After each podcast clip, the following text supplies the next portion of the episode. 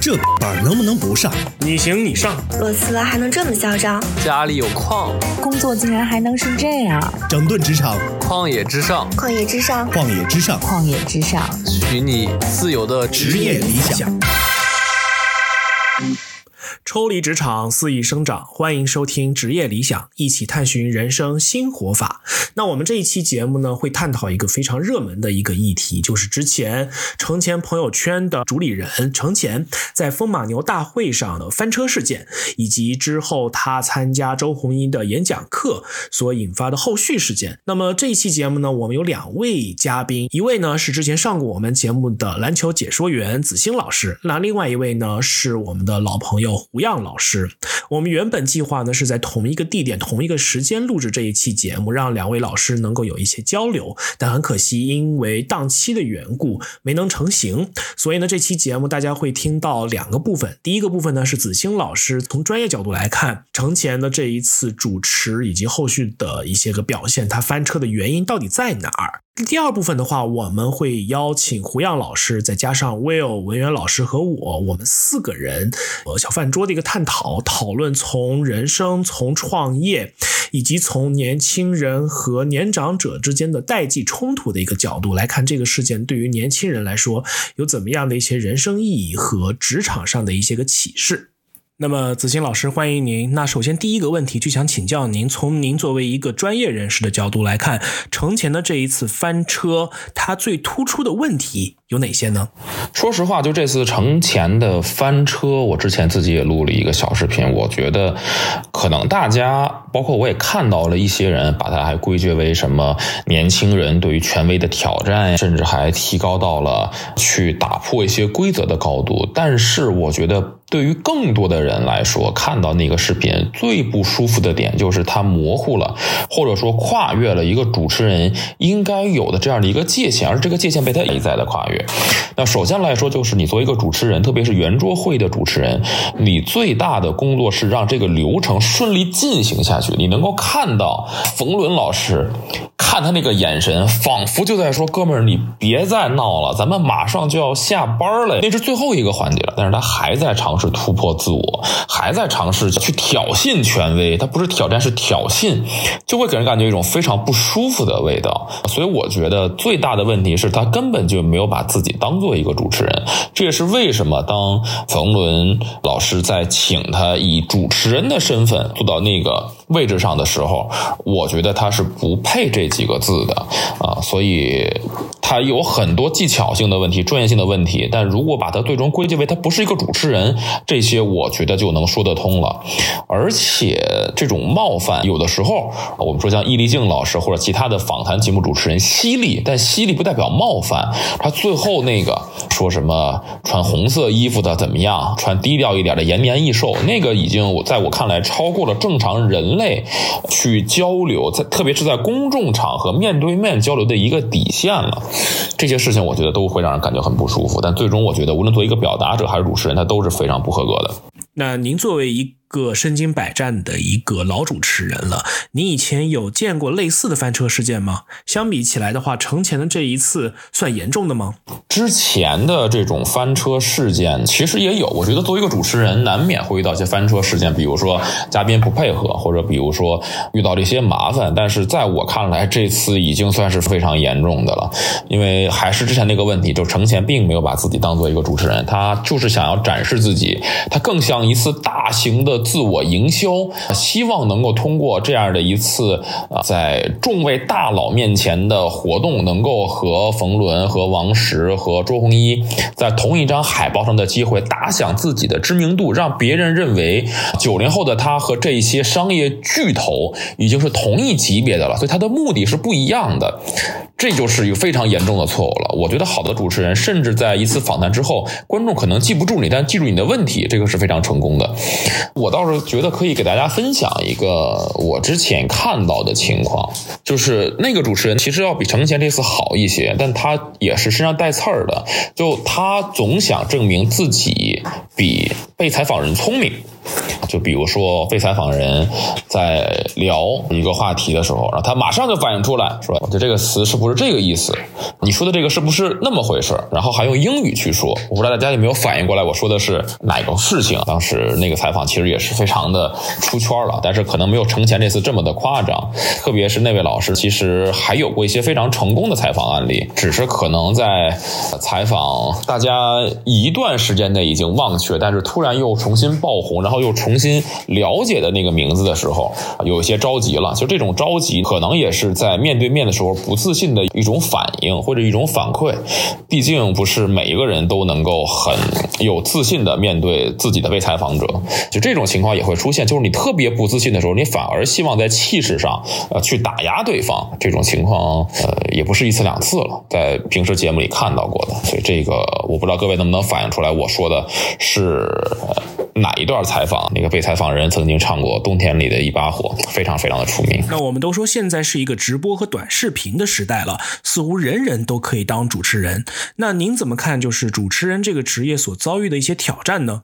主持人他的专业性又体现在哪里呢？在直播和短视频时代，确实每个人都可以做主持人。我倒觉得主持人这个职业本身，在我念书的时候，老师说过一句话，我觉得特别有道理。他说，别的行业，你像演员或者其他的艺术门类，你总需要一些配合，当然像画家什么的，音乐家这些是例外。音乐家其实也需要配合交响乐嘛。你比如演员，我是男一号，哪怕对方是一个跑龙套的，或者说男七号，就是可能戏份不同，对吧？没有小角色，只有小演员。但无论怎么样，就是我内心深处，我自我再大，我需要跟他搭戏，我不能说这个人别演了，对吧？要不然剧情我推进不下去。所以在那个行业里面，虽然大家平时也很喜闻乐见那些勾心斗角的故事，但其实大家都有基础的互相尊重和互相配合的意识。但但是在主持人界，我们开句玩笑说，给我一个话筒，别人就可以去死了，就是这么的残忍。而通过短视频，其实自己有的时候又是主持人，又是一个演员，你需要又去扮演一些角色和人设，这就难免让大家在做这个时候会过于的突出自我，然后希望马上能够被记住啊。其实这个我觉得是个通病，我觉得这种挑战是不可避免的。而因为可能很多人本身他有着非常强烈的表达能力和表达欲望，同时又可能很有梗，会以打引号的主持人身份出圈，那其实他是个嘉宾或者演员的这样的一个节奏，那会让一些专业主持人就会显得比较的着急，比较的不知所措，甚至自己往那个方向去走，所以最后大家都往那个方向去走了。我其实是觉得没必要了，但是这个只是我个人的选择，这是我个人选择。如果你要说专业性体现在哪儿，我觉得就是一个自己的主人翁意识，就主持人还是要明确主持人代表的是什么，是你是这个节目流程的引导者，你需要把这个事情理清楚，而不是让别人记住你。好的主持人是会让别人记住的，是因为你的点睛之笔，因为你的一些调侃，因为你的一些总结，大家说很棒，但绝对不是刻意的跳出来，然后大家一定要记住。包括我们说球的时候，有时候我也会觉得有些解说真的很棒，润物细无声之间把这个球讲得很明白，但是一定是出圈或者一定是那样的爆款就特别好吗？我这么说好像有一点吃不到葡萄说葡萄酸一样，但这可能就是自己选择不同。我觉得还是选择不同，这个事情也没有什么对错了。那么问一个假设性的问题，那作为一个专业主持人，如果是您的话去做这样的访谈，您会被什么样的企业家的发言所打动呢？真诚很重要，就是我我相信任何的企业家的成功经历都是非常不容易的，然后可能会有一些挫折，然后可能会有一些不为外人所言的这种故事，甚至是曲折，甚至是灰色的。你可以不说，也确实不是每个都说的。但如果你表达出来，我希望你是真诚的。然后你可以位置比我高，但一定不是居高临下的家长式的，而是平等的告诉你我经历了什么，然后我是怎么样走到今天的，我就会被打动。然后要么就是罗永浩那种，罗永浩虽然我也不是喜欢他的每一个演讲，但有一点我很喜欢的是他身上那种气质，是那种我愿意告诉你的气质，就是你听我说，我就是这么想的，我这么想我就这么说，他没有什么，在我看来那种。伪装或者是很虚假的东西，他真的愿意去挑战一些事，他真的愿意去呃打破一些事情，这都非常的让人觉得很钦佩。所以我之前其实尝试给一些呃有头有脸的人做一些这种产品的 presentation 演讲的培训，或者做一些表达的培训。但往往最后，我觉得最大的课题、最大的难度是在于他们愿不愿意真诚的表达自我。如果愿意真诚表达自我的话，我其实是觉得这种培训稍加锻炼就会效果非常好。甚至我念书的时候还替一些企业做过这方面的事情，但是过了十多年之后，发现这个东西越来越难做了。我很庆幸没有以它为职业啊，但如果有需要的话，可以找我了。嗯，许多年轻的自媒体创业者呢，也希望成为像程前这样的可以站在台前的主理人。那您是否认为说，像这样的创业者需要经过一些专业的播音主持的训练，像您这样再进行一些相关的创业会更稳妥一些呢？您对类似的这些没有经过专业训练的主持人，有什么可以供实操的一些建议吗？其实我倒不觉得进行播音主持类的专业培训，在进行相关创业会更稳妥，因为表达是很天生的。我也不认为学了播音主持一定会怎么样。其实我倒觉得很多播音系的孩子只学习了发声技巧、语言语态、身形形象，但他并没有内容。在我看来，语言的本质还是把内容说好，形式是服务于内容的。我有好的嗓音，但我的内容很垃圾的话，也没有人会去听。那我可能嗓音一般，但我内容非常顶，你也会来听。我可能长得不好看，但我说话风趣幽默本身也是加分项啊。我倒是觉得，无论你是做自媒体还是做什么，你只要想成为公众表达者，一定要有内涵。你的说的东西一定要够吸引人。第一，别骗人；第二，够真诚；第三，再有魅力。你否则都是假的。很难长久。不过，如果真的是需要可操纵的话，我觉得程前在我看来，我们只说主持技巧，犯了两个大忌。第一个就是他念稿子，他虽然跟这个台上人说了，说你看你们嘻嘻哈哈的，我念我准备稿子了，我是不是比你们更重视？不是。那样一个级别的演讲，如果你念稿子，在我看是非常糟糕的。第一，说明你准备的不充分，你都不能脱稿；第二，是你说的东西你根本自己记不住。你记不住的东西，在我看来，大部分都是你不认可的东西，或者你觉得是假大空的东西。你告诉我昨天吃了什么？你需要准备吗？你不需要。那你告诉我你的创业经历，你为什么还要逐字逐句的念稿子？显然，你创业经历要么就是假的，要么就是有很大一部分是假的，要么就是你经过了很多的粉饰才达到这一步的。所以，在我看来，你拿稿子这件事儿，首先在我这儿你就不做好。如果是玩狼人杀的话，你已经被票出去了，被我自己。另外，就是他刻意的希望通过一些声音形式上的变化，去塑造一种。我所谓的精英的语音，其实我们知道人的声音状态是不一样的，过电不过电，包括在台上台下是有区别的。你刻意的放慢语速、降低音调，这个在我看来有一个尺度。你假装自己是个精英，假装自己有深度，假装自己是个好像已经四五十岁的成功男士，然后用那样的声音把气泡音拉满，然后好像是在哄骗一个小姑娘一样，这就是最糟糕的状态。因为你同样对自己的内容不坚定。你看周鸿祎，你看冯仑，你看王石，他们需要这么说吗？他们不需要，他们需要就是告诉你，看见我这张脸，我告诉你，这就是我的真实状态。而成显然是在伪装，这种伪装在我看来也是非常非常非常不好的。其实你说播客和演讲有没有共同的地方？有，我觉得就是表达你一个真实的态度、真实的想法。如果你连放松都做不到的话，那你这个演讲就是连上课都不如。我觉得这就是我的一些观点和看法。其实，如果有机会的话，我还是很乐意跟大家多聊聊这方面的内容的。如果大家真的很感兴趣，啊，总之，我给大家就是我自己的一个小建议，就是你下次再看到一个人啊，在台上又拿稿子，又装深沉，又谁都攻击，又好像一副别人说的都不对，只有我对的状态，无论他卖什么，三个字儿，赶紧跑。百分之九十六点五是个骗子，那百分之零点五是个大骗子。好的，谢谢子清老师，谢谢。今天的节目，我们又特别荣幸邀请到我们曾经的职场的专家，也是我们脑洞老胡的主理人胡杨老师来到了我们的节目。对对对，欢迎胡老师，欢迎欢迎。对对对对对。然后我们今天想聊的话题的话，可能也是很多观众。最近一直在关注的一个职场话题，就是程前参加了那冯仑老师的大会，然后引起了一些争议的事儿。然后在聊之前的话，我想先声明一下，就第一点的话，我们对个人，不管是程老师还是任何人，没有任何的攻击或任何的态度。尤其是像程前，其实我们之前有很多朋友聊起他，也会很佩服他，跟我同龄人，然后赚了很多钱，商业模式特别好。然后包括有夸张说法是他其实他的收入超过了很多 A 股公司，所以我们其实对他的商业模式和他的干劲是尊敬的。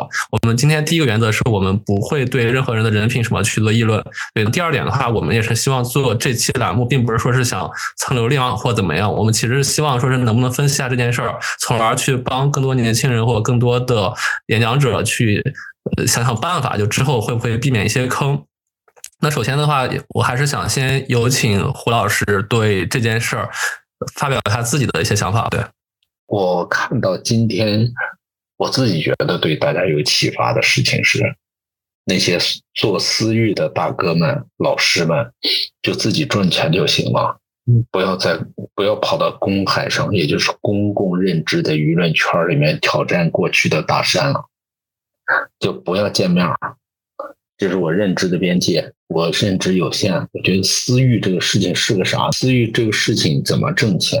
其实是给企业赋能。啊，用句互联网的黑话，括号里面讲的是拉关系、找上加油，或者说给你一些情绪价值。但这个事情最吊诡的就是，企业不行，你再怎么弄还是不行。可企业行了，到你这儿交了个私域的钱，是你给他输的血，还是他给你输的？这个事儿就不好说了。但是一个愿意给，一个愿意接，它是个生意。但这种生意就别出去。就别出去挑事儿了，就别人找你也别去。这个我觉得对做这行生意的人，其实是一个警惕。为啥？因为昨天刷到申哥大蓝类似的人啊，自己也在说原话，就是说我们我们可能出去还不如趁钱，但是他人家也是谦虚。这这是我现在的一些小小观点，以供大家批判。诺老师呢？你有什么想法？这两天我也看了一些相关的一些文章，然后其中有一个观点，就像刚才胡老师说的，私域流量的话，你就不应该把自己放到一个更大的一个公共场合当中去出圈。这件事情对于私域流量的这种玩家来说是很危险的一件事情。前两天维园老师还跟我分享了一个观点，说他的朋友圈里边很多人的看到这件事的第一反应是程前是谁。以这种这样的一种黑红的一种方式出圈，其实我的理解是，我怀疑会不会是程前的一个阳谋。就是就像刚才胡老师说的，搞不好就是他和呃周教主之间有了怎么样的一种默契，然后说在这样的一个场合里边，我们做要么是出格，要么是抓眼球，要么是让人看着有点尴尬的举动，然后来完成这样的一个出圈。然后为什么要出圈？我这里有一个阴谋论，也供大家来就是来批评。会不会有一个可能，他现在需要进行一层的这种出圈，让更多的人看到他做的这个私域的这一个社群，然后把自己的圈子再往外扩大一些？有没有这样一种可能性？我也不知道哈。但总体而言，我看到的各种的评论都是指摘程前一是主持这件事情上面很不专很不专业。念稿子没有用提词器，然后情绪化的表达什么的。另外一块的话，就是它的这个商业模式，其实也无可指摘，对吧？因为私域流量这件事情讲了这么多年，我觉得也不算阴谋论，就是一个私域小而美或者小而强，想发展到大而强，很正常的一个商业模式。就是我们就不说道德和。韭菜或者信息差的问题，它本身就是一个法律不禁止的一个生意，所以这个人家想发展，确实是确实，无论从阴谋或者阳谋上面都 OK，我没有任何的意见啊。就是私域本质是，就是弥补这个社会上面更多的信任、更多的情绪价值、更多的互相背书、连接人脉等。但是问题就在于，他说的他这件事情本身的结果给所有。私域想出头的人给了一个非常大的提醒，这个提醒就是你要去到公寓，最需要的是啥？最需要的是你不但要你要提供一些公共价值，就是你想获得陌生人的流量，你需要的是更大公共范围内的背书，比如说经济上的成就，比如说更权威上的成就。就简单来说，其实冯仑、王石、周鸿祎是有这样子的企企业人的经济成就的，无论是纳斯达克上市，还是搞出国民级别的用户产品，还是人家公司的价值等等，这是我们普遍陌生领域里面会认可的。但你从短视频里边，抖音也好，知乎也好，小红书也好。找到一个粉丝非常巨量的人，他还是在那个单一环境里面被认可的价值。他如果身上没有这种被公共认可的价值，他出来就是有问题的，就很容易被稀释掉。就陌生人不是不认识你嘛？但是我这种看过的人就觉得，就是我既熟悉周鸿祎、王石他们，又熟悉程前的人，就觉得没有必要。因为念稿子、怼人、上情绪这件事情，在私域里边或者在短视频里边，它就是一个技巧。就是你没有这些技巧才奇怪。但你走到前台上去，这些东西全是反的，全是问题。所以我就觉得没有那个能力，就不要再出圈了。这也可能就是我们以前常说的一句话，叫“德不配位”。当然，这个“德”的话，在这个案例当中，指的就是你的这种公域流量，或者是公域场景之下驾驭场面、驾驭沟通的这种能力，你是不足的。那你就不应该在更大的一个广场上面去发声。然后，因为广场上面比你厉害的人多了去了。然后，另外的话，我还看到一个很有意思的一个观点，就是说，这个也给很多做自媒体的朋友们提了一个醒：做自媒体的难度会分为三级。第一级别最简单的是做图片和文字，然后你可以字斟句酌的去打磨你的图文。第二个难度的话是做视频，你要出镜，然后可能对于你的长相、声音、表达能力、气质、你的亲和力什么的，是有一定要求的。但是也可以通过剪辑、通过滤镜，甚至通过 AI 的这种美化来。来打造你的这样的性格跟人设，这也是以有难度，但是会稍微低一点。最高难度的其实就是所谓直播，不只说的是在直播间里边让大家上个链接卖买个东西，展示一下才艺之类的。他直播指的就是，比如说你要和一些大佬们共处一室，然后你要去聪明的提问，要去通过你的输出引导出他们说出你想说的一些个话，这个其实是最难的。我有一点不同意，大部分是同意的。是商业模式的问题。就你想，企业家是靠管理、公开募资，然后获得用户的肯定，然后来挣钱的嘛。但是做私域流量的人，或者说进行商业访谈、进行商业咨询、连接人脉的人，他不是靠具体的产品挣钱的，对吧？他是靠一种情绪的满足、互相的背书、呃人脉的连接。或者说一些广告的营销、公关的价值来做的，它是一个非常就是虚构的东西，呃，就或者精神上的东西、符号的东西，这个是有天壤之别的。就是我就聊到现在，我就发现，其实咱们活在了两种双重现实下，而且这个双重现实其实明明是完全不搭嘎的，但是我们活着活着就把它混为一谈了。这是一种假象，这是一种房间里的大象，我们已经就是麻了。然后视而不见了，就是我们觉得在抖抖音、快手、知乎这些微博这些严重影响我们生活的自媒体们，就是现实本身。但其实成钱这件事让我的思考就是，他们其实分得非常清楚，各有各的规则，各有各的江湖。要是出来，就会要承担代价，或者说你要具备现实能力，没有现实能力，它就是有问题的。但你退回去，永远不出来。它没有问题，对吧？我就想说，其实我们看程前一直说程前朋友圈嘛，是因为他一直在标榜说是他有很多的圈内好朋友。那我想说，我们在做这时候刚好进来了我们的嘉宾文言老师，文言老师也有自己的降噪圈，对吧？就文言老师其实 他的朋友圈，我觉得可能甚至比程前要更丰富。但是文言老师就可能像刚刚胡老师描述的，这么多年他其实一直以一个比较低的姿态，或者说一个很谦和的姿态在跟大家沟通，然后也没有去。利用人脉去变钱或什么样？我这时候还挺想去问一下文言老师，就是你观察那么久，然后也看到别人的朋友圈赚那么多钱，然后也被反噬，你现在有什么样的想法？首先，你特别高看我，我跟陈杰还是差很远。这个的，我我在朋友圈，我可能是因为我工作相对有段时间，认识的人比较多，但我非常确定跟知道一点，就是认识一个人，点赞之交跟说真的是跟这个人建立信任，其实是两个完全不同的概念。这其实也是当下整个互联网或者我们讲的职场社交的一个迷思哈，就是我们老觉得说加了微信、拉了群了或者点过赞了，好像我们会有一种幻觉。其实现在媒体朋友都比较清醒了，大家在一起聊天的时候也会发现说，刚开始做媒体的时候觉得说加了特别多的人。觉得自己的人脉特别强，但这个其实到后面你会发现，说这个信任就真正的人脉资源这些东西，首先第一层是商业价值，第二层是基于某些兴趣爱好等等的，那第三层可能再往大一点，神秘愿景、价值观等等的。我们讲人脉一定是一个复杂的事情，所以我也这就可能是回答你的问题，说你怎么看这个人脉这件事情。我其实特别想就是他插一个问题哈，可能也是替很多我们听众当中没有正经见过大佬们的这个圈子是怎么样运转的，我来问一问，就是咱们其他三位的那个朋友们，就是有没有见过真正的高端局、真正的大佬们，他们交换。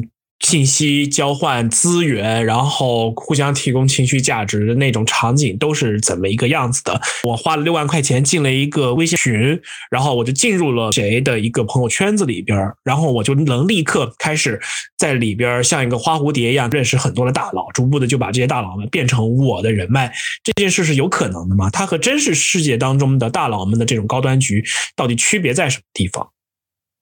让我先说，我组织一下语言，就是你要没用，认识再多人也没用。相反，让更多人知道你无意义、无价值。我有幸的在给一些公司做投资方面的相关工作的时候，你一个 FA 可以搞定很多事情，光认识是没用的。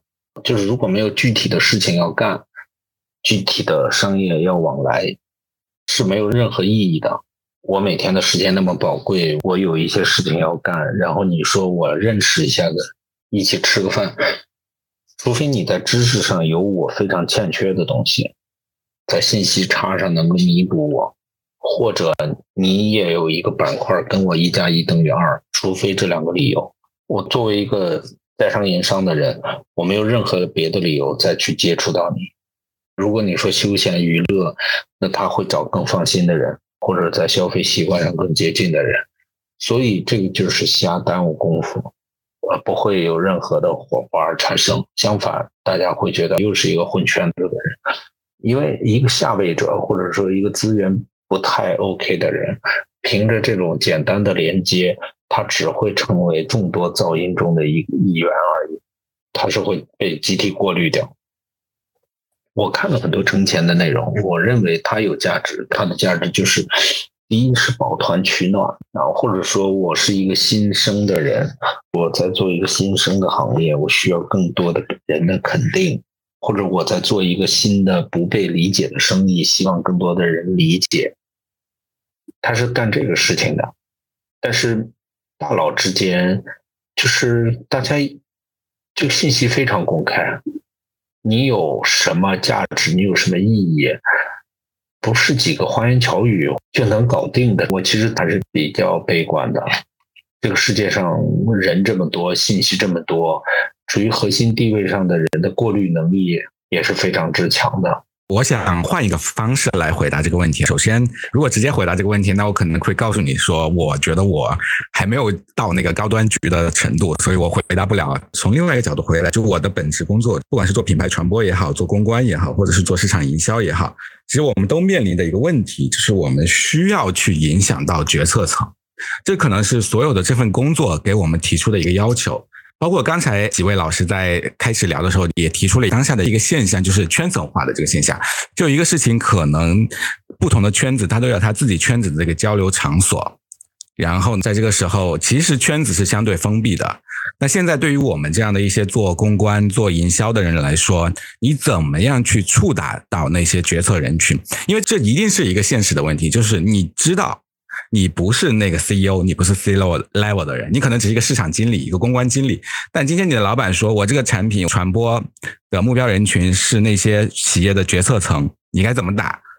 所以我觉得这也是其实成前这样的一些媒体给到我们的一个价值，就是其实大家是站在一个公关跟传播人的角度，是很需要有这样的一些，不管是社群也好，或者是自媒体也好，能够帮我们去链接到更多的人。我其实觉得说，芊芊在做一件有意义的事情，他不用做到百分百完美，他只要往前迈了一步，而且让大家看到说，你真的还有一些料。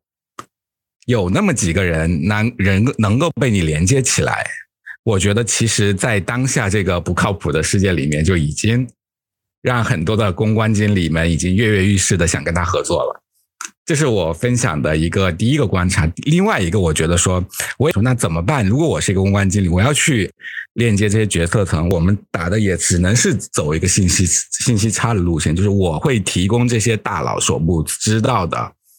而且他想知道的某些领域的信息，包括说跨圈层怎么沟通，那可能还是说我有你不知道的，你有我不知道的，外面的世界知道这个亿万富翁的世界的这个游艇，这个游艇、私人飞机是什么长得什么样子。但当有一天你要做下沉市场的时候，你可能想听一听一个小镇青年他怎么理解这里面的人的消费，怎么理解这里面的人是怎么做生意的等等的。我觉得只从这个角度来说，我们提供在这种大佬林立，就是当我们发现说我们怎么去融入大佬的那个圈子的时候，我我们觉得我们不妨换个角度思考一个问题，就我们一定要有独特性，有独特的价值。这种价值在某个方面是可能是很多别人不屑于做，或者别人做不到，或者别人不知道的。它不一定是要成为一个大佬才能做到的，这可能是我们能够去触达到那些决策层，跟他们建立连接的一个很重要的一个方式。那我作为一个和程前同年同月出生的一个算是年轻人。今年刚满三十岁的一个人，说说我可能跟大佬们相处过程中，我观察的一些现象，就是首先第一点的话，因为我在领英的时候，那时候我才二十五岁，我当时负责吃土嘛，就是我的各位领导们其实给我拉了巨多的群，认识了很多所谓的五百强的 VP，对，所以我当时是跟他们经常会有对接的，因为我要跟他们做客。我第一个观察现象就刚才我们问到的，说是这些大佬或者这些人他们的圈子或他们的对话是怎么样的？我发现一个现象是，这些大佬其实他们和我相处的时候是。很谦卑、很客气的，就这种客气在于说，是因为我是做一个小辈，我一直跟他们保持一个学习或谦卑的态度，所以他们反馈给你的是，他们会有表达欲，包括像黄洋老师和我一样，就他会有表达欲，告诉我一些就是未来的道理，或者说你要走的路。就比如说我们接下来要采访的高林老师，他是当时是很愿意和我分享他未来走过的一些坑的。所以从我的角度，就是在我年轻的时候，我遇到的这些大佬，反而他们没有什么攻击性，我没有受到过哪。个大佬就是说是哎王鑫，你你不配和我说话，或者说是你要乖一点怎么样？从来没有过。那第二个点的话，作为一个下位者，或者说一个。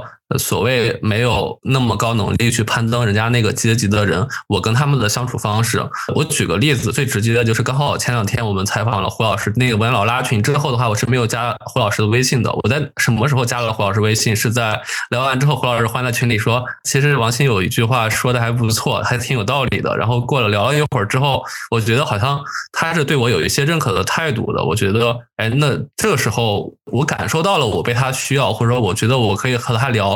一些我的想法他是能接受的时候，我才加了他的微信。所以就是刚刚也说到成天朋友圈嘛，其实我也有一个自己的朋友圈，就是我们那个嘉宾群，就里面的群六十几个人，其实都是我觉得。我们能互相交流，以及说是互相能获取知识的。所以从一个下位者的角度来说的话，我是也在追求这种所谓的信息交换的。但这个前提是一定，我觉得我对这个人是有价值的，或能感受到他对我的需要。否则的话，就像刚才胡老师说的，即便是你加了很多人的联系方式，你们是没有产生那个阿什克和那个链接的，那些都是无用的信息。过了一两年，他绝对会把你微信删掉的。这可能是我的一个想法，对。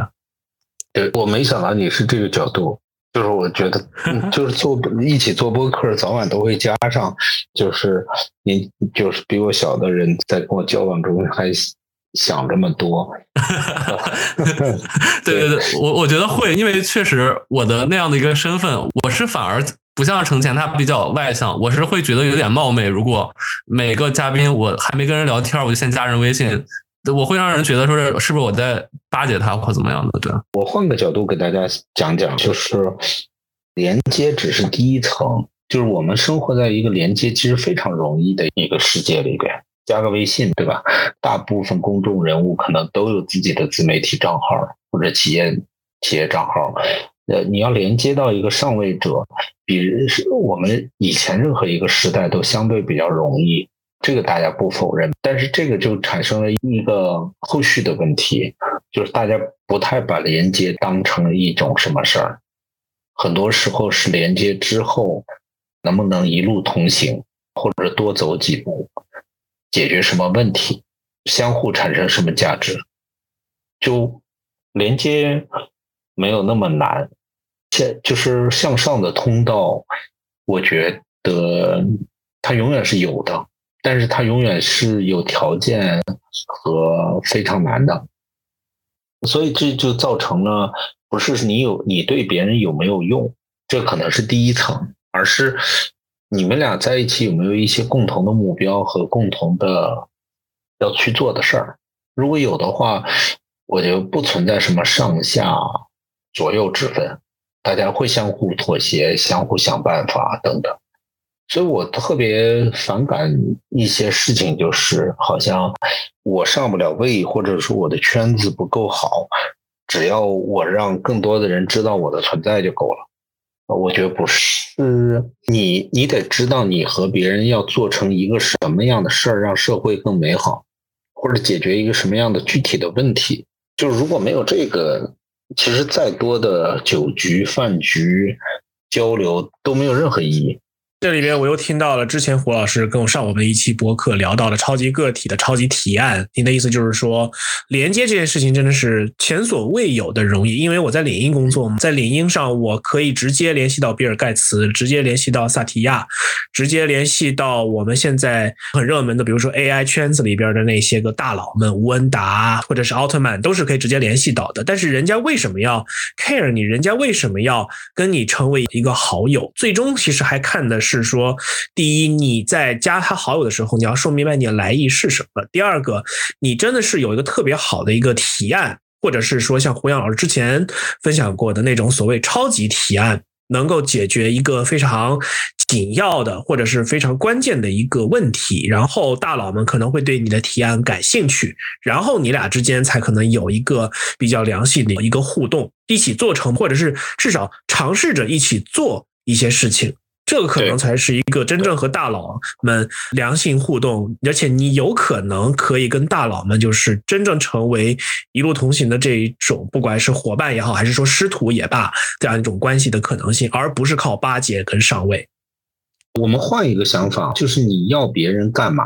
先不要把大佬想的那么功利，就是我得对他有用或者什么。有很多事情是假设，我们极端一点，假设现在。我给你一个电话，你能打通比尔盖茨的电话，或者说马斯克的电话，你要他干嘛？你总不能说，哎，给我借两万块钱吧，或者说在在特斯拉给我安排高管的工作。其实你要他干嘛？那个事情没想好，所有的连接都非常无效，这就非常空对空。所以很多人就觉得，我希望他同情一下我，我希望他知道我们年轻人有多难。是我同情你，很多时候还不是功利上的那个问题，就是莫名其妙。你要老板干嘛？我觉得这是一个比较大的问题。比如说，你给他提个醒儿，你现在品牌有问题，或者说你的生产有问题，或者说我接到了你们一个安全隐患等等，他都知道要跟你干嘛。但如果你说我希望你同情我啊，我希望你看看我的生活。我觉得你两句话也说不清楚，还不如拍个纪录片，对吧？或者说你你在媒体上做出了一些有价值的内容。我觉得咱们社会信息这么发达，只要你有价值，早晚都会被看得到。这是我在这上比较乐观的一点。所以我们其实聊了那么多，可能就所谓下位者和上位者的关系，以及说我们如何进入这个圈子。我们要不要现在回过头去聊一聊我们其实这个事件？之后的意义就是，我们四个人其实最近聊的蛮多的，就是那程前他在当天晚上冒犯完之后，第二天又参加了周鸿祎的演讲。我特别想问三位老师啊，就第一个是当天晚上最后他那个结尾，大家能理解或者说能分析他为什么会做出那样的一个结果吗？然后第二个是我想问一下各位老师，他第二天参加周鸿祎的演讲，然后一是说参加演讲对不对，二是说他说出那种打不过就加入这句话，大家觉得做的对不对？想问下老师们的态度。我从一个旁观者的角度来说，第一，我觉得程前肯定是很飘，他可能在参加这。个风马牛这个局之前，觉得自己挺厉害的。作为一个刚刚过三十岁的一个年轻企业家，我有这么多的人脉，我有这么做这么大的一个买卖，盈利的水平已经高过很多 A 股上市公司了。但是他想要在话语权、想要在公众形象上稍稍的往上走一点，想尝试着挑战一下在场的那三位老前辈的时候，他又明显的那技不如人。不管就是在，尤其是在比如说演讲、在公众的关系处理这方面，那他。我的一个感觉就是，他被教主给激怒了，他被教主的回怼给点燃点着了，于是到最后讲出了一些个很情绪化的一些个话，就像胡杨老师说的，情绪化的表达是短视频是自媒体的这种玩法，但是你在这种公众演讲玩这个的话，你是很容易翻车的。第二个，他确实也带着一些情绪来做。第三个，如果他本身，我不知道他本身性格是怎么样。他如果性格本身是就是这样的一个人呢，他们那他可能是，比如说真情演出。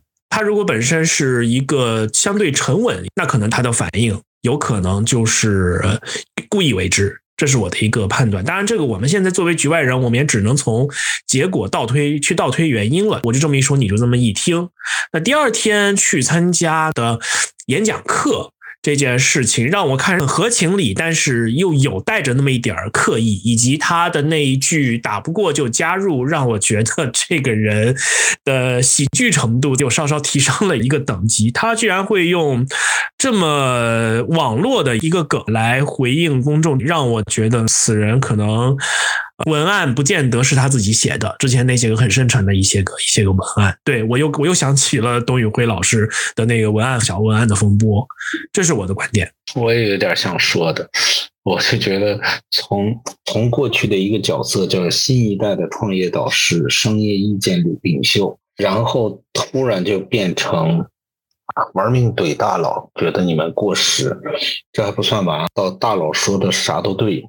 我打不过就来加入，周总给我留了面子。如果我们编剧要写这样的连续剧，制片人大概只会这么评价：你人设崩了，啥意思？就是这是非常前后不一致的。如果你的核心产品、你的内容价值就是你的人设，那你的核心价值崩了呀，对吧？什么叫新一代的创业导师、商业意见领袖？就是要有正见，要笃见，要勇敢。要敢于挑战，然后我把钱给你，你给我情绪价值，你带着我们一起去探索商业的新的边界。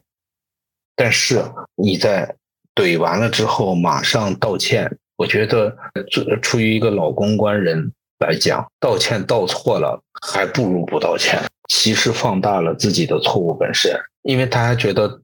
你都不知道你错在哪儿了，你来玩这个道歉，不就是出于公关压力？出于公关压力，为啥图你的钱嘛？大家就觉得你根本不理解这件事情，你为什么要道这个歉？就是他没搞清楚这个问题的本身，所以该坚持的没坚持，该道歉的没道歉，所以该道歉的是自己心智不成熟，该道歉的是我想挑衅，但是未果这件事情。我觉得，如果把这真话说出来，我敬你是条好汉子。你的人设没有崩，你知道你在干嘛。但是现在搞成你已经不知道你自己在干嘛了，这个是非常恐怖的，就有点像卖鞋的鞋底崩了，却在道歉自己设计有问题，这是风马牛不相及的。就是我，我就觉得从公关本质上来说啊，就很多公司出了问题的道歉信，要么是指责公众不懂事儿，指责媒体不专业，要么就去诉苦。我好不容易，这些问题全都出在没有瞄准公众情绪对你产生什么问题上开始道歉。他们只是觉得，既然你们攻击了我，我就要出来道个歉。公众会被这这种不专业、不准确的道歉行为二次激怒。我突然发现得罪了太多人了。但是，但其实我是一个治病救人的态度，就是你们跟企业也好，公众人物也好，发现被人攻击，然后赶紧道歉。道歉最差就是摆事实、讲道理，然后大家就觉得你在开脱吧。然后还有一种就是我刚才说的诉苦大会，我都这么容易了，你们怎么还这么不理解？能不能给条生路？一个流氓扇你了一个巴掌，然后他的道歉的语言是“我很累，我很焦虑”，那这是道歉吗？这是在埋怨我不应该把脸出现在你的手旁边吗？那还有一种就是刻意的深刻。把所有的事情都揽到自己头上，这种万能道歉的方式，老百姓也没有那么好哄。然后最后，其实程前把这些事儿全都犯了一遍，然后让我大开眼界的是自毁长城的方式方法，就是又跑到人家那儿去说，我打不过，想加入你，让周周鸿祎又给弄了一把。我们俩生意又不冲突，不存在谁加入谁。原话。这个事情也就太搞笑了，自始至终没有一次理解他哪儿错了，你发现没？而且确实，这个对于他这种创业导师、年轻企业家的这个形象，不完全没有任何的加分，而且在大大的减分。对，我觉得如果我是他的公关嗯伙伴，或者我能给他的建议，我该怎么说？我第一句话就是三个字儿不要怂，为自己做出的事情付出代价，不要怂，然后。正儿八经的跟我告诉大家，告诉公众，我为什么要怼周鸿祎？我怼的方式不对，我要抱歉。我上升到人格、人身攻击，我要道歉。我措辞不当，我要道歉。我当天晚上主持的方式不 OK，我要道歉。但是我就想挑战他，我要挑战他，并不是我要踩他，我是想让三六零类似的企业变得更好，更能服务我们年轻人。或者我就希望周董说的 AI 也好，大数据也好，三六零安全也好，更多的让我们普通创业者受益。你最近投了公司没？你教除了教演讲，还教了一些 AI 的技术没？你为我们投身 AI 的产品也好，技术人人员也好，规划了职业成长道路。我觉得这上面不能怂。他现在一泻千里，全都怂了。那你当初干嘛来着？你一年六万块钱，你挣什么钱来着？你不是许诺我们要探索商业的边界，成为这个新世界的挑战者？挑战的意义并不是挣钱或者把谁打败，而是让这个世界更美好。你的使命、愿景、价值观哪里去了？你不能为自己坚持的事情去道歉，那你还演什么戏呢？你出戏了。我怎么把你当明星？那可不可以总结，就是说，还是要坚持我做的这件事情的发心是没有错的。但是我可以去归咎于，比如说我自己的准备不充分，我自己在和这三位大佬的现场交流的过程当中措辞不当，有情绪出现了波动。但是我的目的依然是，就像您刚才说的，带大家一起探索就是商业的边界啊，让大佬们把他们擅长的东西更多的拿出来分享给年轻的创业者，赋能年轻的创业者。这些个价值是，就是就像文言老师说的，该上价值的时候还是要上的。但是你的方式如果出现问题的话，就着方式去道歉就可以了。对，就是这就是不精准，不该道歉的全部道了，该道歉的其实一句话没有提。就是我一直想说的，就是身份对了再表演，身份错了再怎么演，都是一个非常滑稽的事情。所以他其实上的不应该是演讲课，他有一个更前置的东西，就是把自己。自己那个商业定位，或者最初要干这件事情的那个初心拿出来重新讲一遍。那您怎么评价老周在这个整个过程当中的各种的反应跟他的一些表现？包括他立刻顺势就推广推了自己第二天的直播课，他也是直接大大方方就让程前来了，在现场也让他提问了。当然怼回去的话也是老周的固定的一个画风了。您怎么看他这他的这一系列操作？老周的操作没有任何问题，没有任何问题。但是我最我觉得利利益和价值没有最大化。呃，我当他面我也敢这么说，就是这破天的流量怎么突然就到的头上来了？就是没有价值最大化，这是让我觉得最可惜的。就是我没有指导周老板做事情的任何资格。我认为他的这一趟流量价值没有最大化，不应该贩卖的是演讲课这件事情。好玩是好玩，上架快是上架快，因为可能准备这个事情拿来用是最快的，我非常理解，可行性极高，落执行性极强，但价值不是最大化是啥意思呢？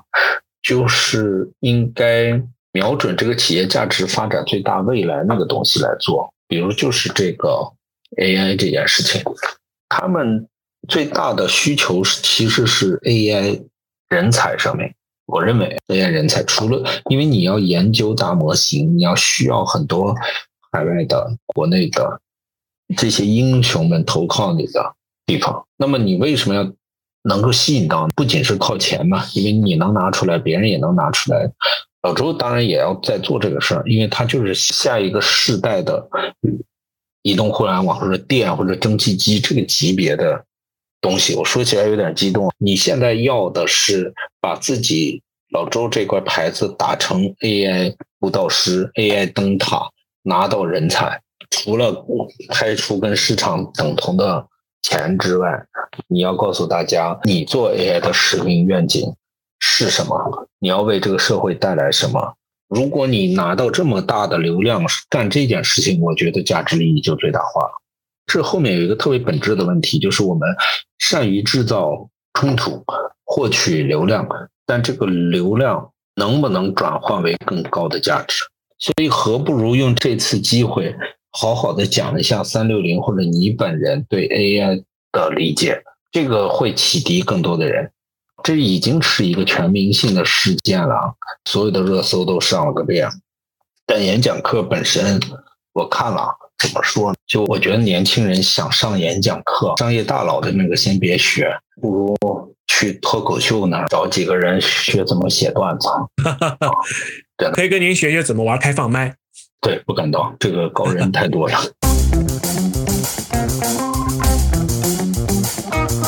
我又想到一个问题，是这样子的，就是成钱也好，我们面对这个问题的尴尬。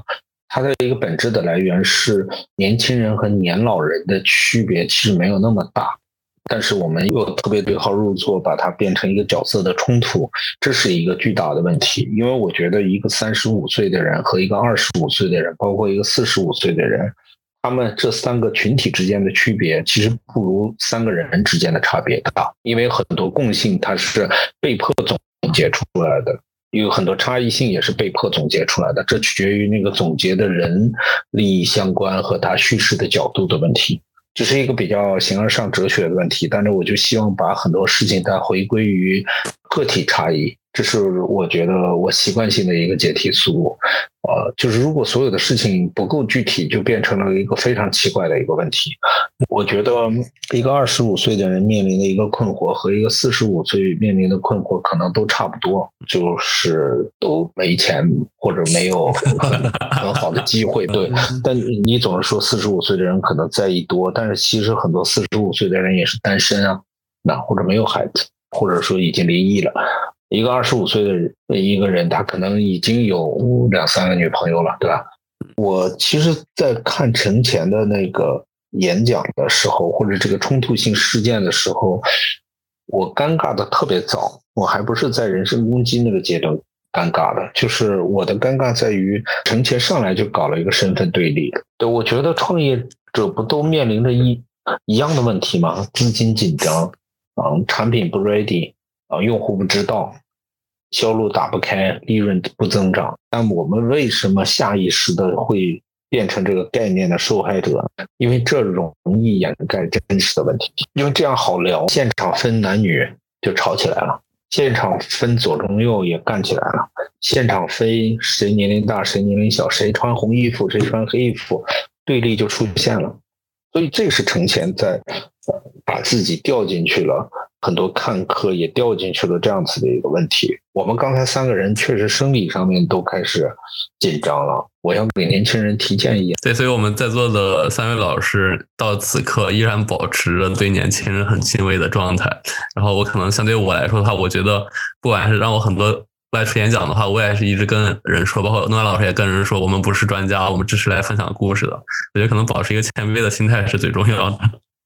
我觉得可能不是说对年轻人或者对任何一个群体保持一个很高强度的一个敬畏，而是对生活、对人生、对于事业、对于这个宇宙的万物的真理保持一个敬畏。因为有你知道的越多，你会明白你不懂的就越多。哪怕这个这个道理到了我们六十五岁、七十五岁、八十五岁的时候，也是一样的。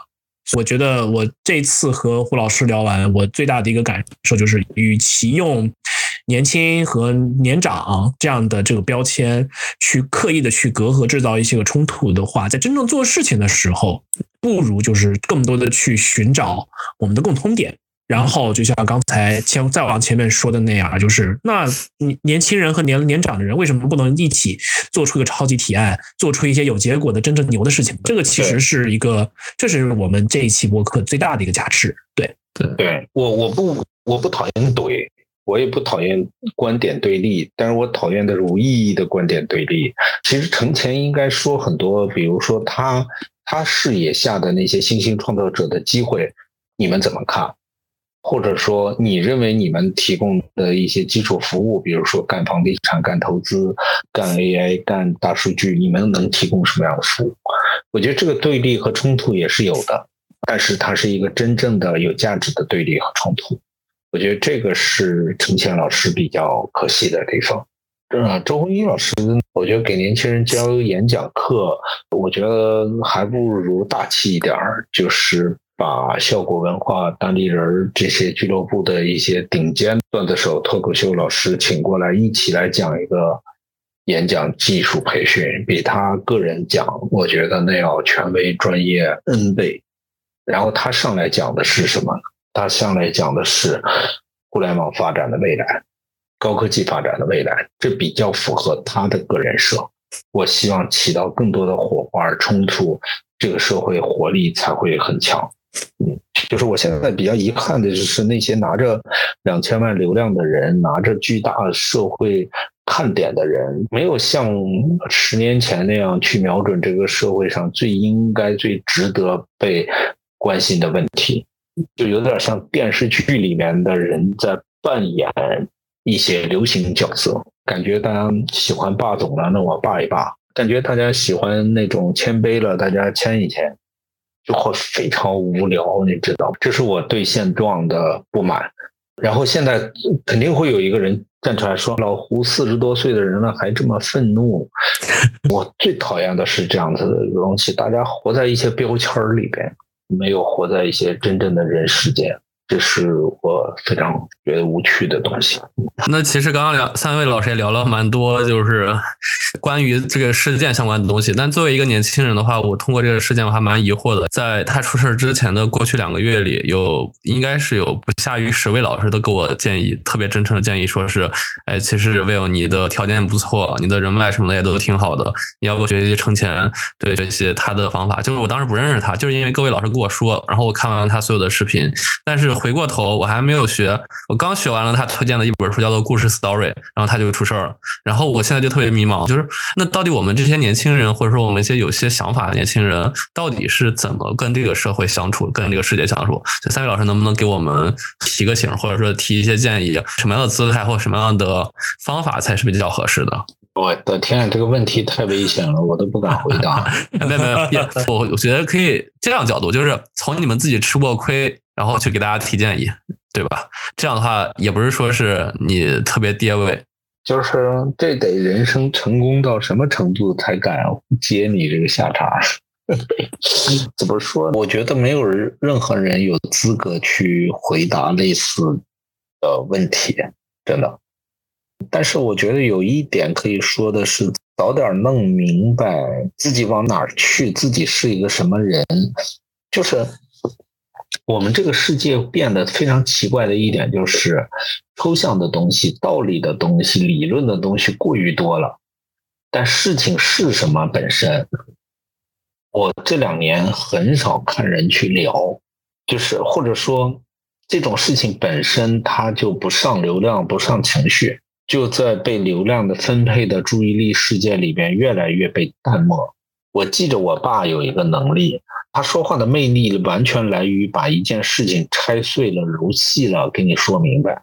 你能想象七八个小孩放学了跑我们家听我爸讲水泥是怎么生产的，一个矿用机械是怎么去采购他所用的所有的零配件，一个八级钳工应该掌握的基础技能有哪些？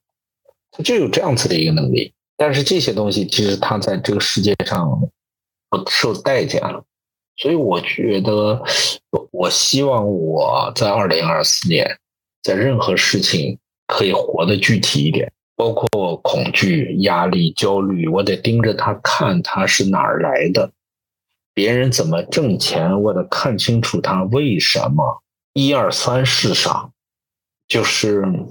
我不敢给任何年轻人去说你应该干嘛。如果有一天我穿越了，我面对那个比较年轻的三十来岁的那个自己说：“你看见别人发财，那你先不要去批判或者去崇拜，看他在哪一个环节上做对了，还在那个事情上还有什么具体的需要。”我觉得这个是。我给自己的建议，我认为很多品牌解决了一些社会发展中的实际问题，这个就不会崩，因为只要这个问题存在，你就变成了解决这个问题的人，大家觉得你有价值。这个跟我上面说的，你要去跟大佬打开，让大佬觉得跟你有话说什么的，就问题不会变，问题帮助别人去识别你，而不是。其他的一些花言巧语的东西，我觉得那个都早晚会崩的。这是我最近觉得对年轻人或者对我自己行之有效的一个办法，成为那个提出问题的人。或者作为一个提出问题的人，我想问一下吴岩老师，你对年轻人有没有什么问题或者什么见解？我也很怕这个问题。首先，我觉得我心态还是比较年轻，现在突然变成要给年轻人提建议，我觉得说只能是分享我我自己的一个教训，这个或者说一个经验，我觉得就是来自于胡老师上次的节目提到一个很关键的一句话，叫做要有结果。就我觉得胡老师他刚提出了一个叫做要提出问题，然后第二步我觉得你要解决问题，你不能解决所有的问题，但你要做到做有结果的事情。这件事情对于年轻人来说，我觉得是非常重要的一点。就像刚我们一直在聊说流量，其实时间也是每个人的人生的流量，就是你的泼天的流量过来了，但是你没有把它累积累下来，你只是让它产生了一个曝光。还是说你用这个流量产生了结果，而且是可持续性的结果。其实我们的人生也是这样的。其实你会不管是谁，你会碰到很多的机会，跟某些大佬产生交集，或等等这些，这些都是你人生的流量。你人生的流量怎么变成最终有结果的事情？我觉得这个是比较重要的。我们要去看到怎么样把流量变成结果，这件事情可能对我们非常重要。诺拉老师，作为一个心态同样年轻的人，听完小文的。讲解之后，小陈你觉得怎么样？对年轻人一个什么见解？我对年轻人没有任何见解，我我并不觉得我的生活就过得很成功，或者是很符合年轻人们，尤其是现在九五后、零零后的小朋友们想要的那个样子。我只能说，我在这十多年当中。只有一个关键词，那就是稳。给我自己寻找一个稳定的环境，然后让我自己有一个比较稳定的一个心态，能给我在意的家人提供一个比较稳而舒适的一个环境。如果说现在对我自己有什么反思的话，我会觉得说，第一，没有必要一味求稳。有的时候冒点险，做一点不一样的东西，放肆一下，其实挺快乐的。第二个，我想之前播客我应该分享过，就是要知道自己的下限、上限和天花板在什么地方。你的下限，那就是你的吃饭家伙事儿；你的上限，就是你在你的吃饭家伙事儿以及你现有的这一些资源和人脉当中，你能促成什么样的一些个有结果的事情。然后天花板的话，那应该就是你需要蹦一蹦，能够得着，做出一些个比以前更厉害的一些事情。比如说，我最近在重新捡起很多年没有玩的音频剪辑，然后打个小广告，职业理想的小红书的视频都是我剪的，然后剪的不好的话，请大家多多提意见建议。这些事情都是我就是要么是重新捡起来，要么是重新学。我很想把这件事情再做得更好一点儿，因为这件事情很有意思，能和今天。在线上的这其他三位老师一起来做这件有意思的一件事情，其实就是我在不断的去够，以及稍微突破一下我自己的天花板。我就觉得我印象深刻的一句话，我觉得胡老师说的越其实是越具体越深刻，就是你越笼统，其实你越寻把一个事情简化，可能就容易陷入到一些虚无的状态里面去。他可能情绪上来，但是不没有解决问题。就像我们开始一开始提不出问题，也解决不了问题。对对对，我我觉得其实所有大部分人的焦虑和抑郁，是因就不是因为无解。是要解决这个问题，就提的不对。好，那这样就节目的最后，其实我听完了三位老师一个半小时的分享之后，我心里有几句感触特别深的那个观点。第一个是不要去因为现在发生的一些事儿去否定某个人过去所有的成绩，也不要因为现在某个人他做的一些好的事儿而去肯定他过去所有平淡的生活。犯了错就要挨打。做了好的事儿就要被夸奖，被挨打之后该怎么做？就是如实的去做自己。就我觉得我听到这时候的话，我们一直在帮他想解法，我反而觉得说是是否我们就不应该给他解法？就是他做了错事儿，他就要挨打，挨打之后你去弥补好你的错误，然后去重新回到公众的视野前。就是如果你是个坏人的话，你就把自己变成好人；如果你是个好人的话，那。就用自己的好人的好事儿去感动别人。对，如果你挨打之后你站不起来的话，OK，那你就去做一辈子平凡人吧。我觉得好像不用去给他那么多解法了。就成天老师未来怎么样，我觉得取决于他个人了。就是我觉得我们三个成什么样的人，可能也取决于我们未来要走怎样的路了。但是我觉得我们在座的四位年轻人一定都会拥有光明的未来的。四位年轻人没毛病。这个标签这个标签瞬间就一片光明了。人家结尾都是上价值，你直接上个谎言。但是多么美丽的谎言，美好的祝福。美好的祝福，好呀！那就谢谢各位听众，然后也希望各位听众能在这一期节目中收获一些之前你想不通的关于成钱这件事的迷惑。也希望在座所有的年轻人，所有的年轻的听众，对你们都是年轻人，能够活得更好一些。谢谢大家。不年轻也要开心点。